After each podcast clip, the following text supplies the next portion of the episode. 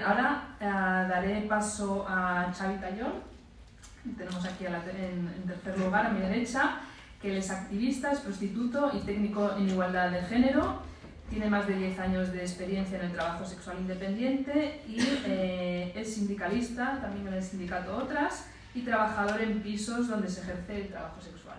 Y Xavi, cuando quieras, adelante. Hola, buenas tardes, buenas tardes a todas. Voy a acercar esto un poco más. Bueno, yo voy a hablar sobre la situación de los pisos, sobre todo, ¿vale? Para poner un poco en contexto los pisos que son. Son espacios, mm, digamos, que alquilan habitaciones, donde hay personas que se dedican al trabajo sexual para ejercerla allí, en estos sitios, ¿vale? Eh, al no estar regulados los pisos, eh, también yo voy a hablar de una forma genérica, ¿vale? Porque cada piso es un mundo, funciona de una forma diferente, pero bueno, tanto como por trabajo como con el sindicato, hemos visitado muchos y conocemos muchos, pero yo en particular voy a hablar de los pisos de, mujeres trans y de travestis, que son donde yo trabajo y donde, los que yo conozco, y bueno, que parto desde ahí. ¿Vale? Porque también hay diferencia en cómo se gestionan los pisos y cómo son los pisos, si son pisos de mujeres cis, si son pisos de mujeres trans y travestis, si son pisos de hombres. ¿Vale? Eh, qué características así tienen ¿no? o cómo funcionan los pisos. Pues lo primero que para mí es importante es decir que hay una relación, bueno, que existe la relación eh, de alguna forma empresario-trabajador, ¿no? También como había dicho la Neque, que es trabajo para terceros. Es decir, hay una empresa, ¿no? Un, sí, un empresario, una empresaria que tiene un espacio y que lo utiliza para eso. Y después estamos las personas que nos prostituimos, nos dedicamos al trabajo sexual, que vamos a esos sitios, ¿no? Y de lo que generamos, una parte se lo queda la casa, una parte se lo va quedando la persona que, hace el trabajo. ¿Vale? Entonces, bueno, es importante decir que existe una relación de, de, empleado, ¿no? Con jefe-empleado, básicamente. Y esto lo sabemos también en el sindicato porque tenemos sentencias judiciales que han demostrado de compañeras que existe una relación laboral entre los empresarios y las personas que ejercen trabajo sexual en pisos. Em, a ver, ¿por dónde voy? Vale. Las condiciones, yo voy a hablar sobre todo de condiciones laborales, ¿vale? Eh, y las violencias que se ejercen en relación al trabajo.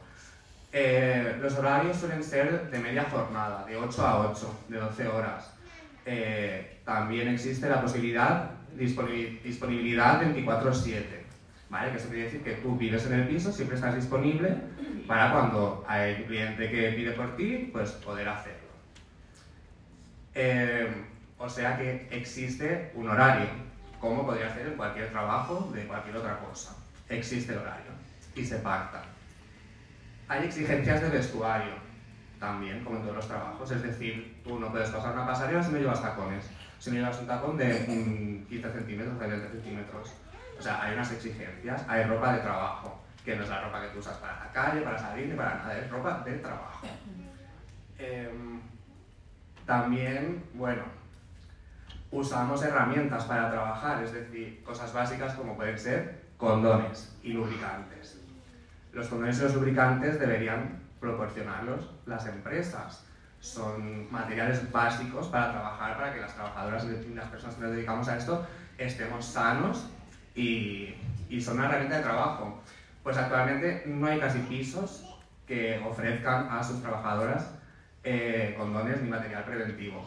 Somos las propias trabajadoras nos tenemos que autoorganizar para ir a asociaciones, para entre amigas dar o conseguirlos de alguna forma para usarlos en nuestro trabajo. Pues esto no se da, o sea, no, no te los dan, ni de coña, con mucho te los venden. Eh, después, para que los pisos funcionen se tiene que hacer publicidad, es decir, hay un reclamo, ¿no? un marketing ahí. ¿Cómo se hace ese, ese reclamo? a través de las fotos de las personas que trabajan en el piso. Tú vas a un piso a trabajar, lo primero que te piden es pásame las fotos. Tú cedes de forma gratuita tus fotos eróticos sensuales con las que el piso publicita eh, su piso para atraer a los clientes y los clientes vayan a tu piso y no al del otro, porque hay muchísimos pisos. Pues esto también es un trabajo que se cede totalmente gratuito eh, que no se paga que no te ofrecen fotógrafos, no te ofrecen nada, al revés, te exigen que tú tengas que entregar la foto gratis, ceder los derechos y de ahí conseguir clientes. Em, después, también como condición laboral es que los pisos donde se ejerce trabajo sexual también suelen ser la vivienda de las personas que trabajan, sobre todo en pisos de mujeres trans, que suelen ser en mayoría migrantes, pues también se vive ahí. Entonces, las condiciones de vivienda muchas veces no son las más adecuadas, eh, porque estás en el sitio de trabajo, hay ruido, no tienes un buen descanso y no puedes descansar bien, ¿vale? Como pues, salir, ir a tu casa a dormir ¿no? y luego volver a trabajar. Si tú ya vives ahí, pues estás en constante, ¿no? Eh, a nivel mental, a nivel cansancio también, todo el rato ahí en el sistema estás trabajando. Entonces, ¿qué pasa, no? ¿Cómo podemos lograr esta situación o cómo podría ser que no se ejerciera tanta violencia desde los empresarios hacia las personas que se dedican al trabajo sexual?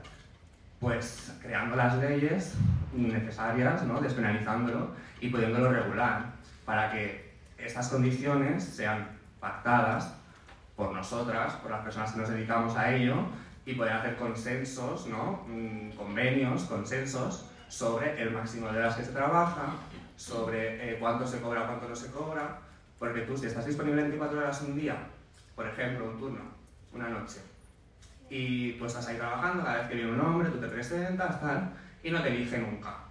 Pasan 20 hombres y ninguno te elige. Tú esa noche no cobras. Nada, cero. Has estado preparándote, peinándote, poniendo la peluca, los tacones y tal, todo. Pero tú no vas a cobrar nada porque no has trabajado con ningún cliente. Pero, pues has estado ahí a estar, han medido tus fotos, a estar, ¿no? Pero no, no generas nada de dinero.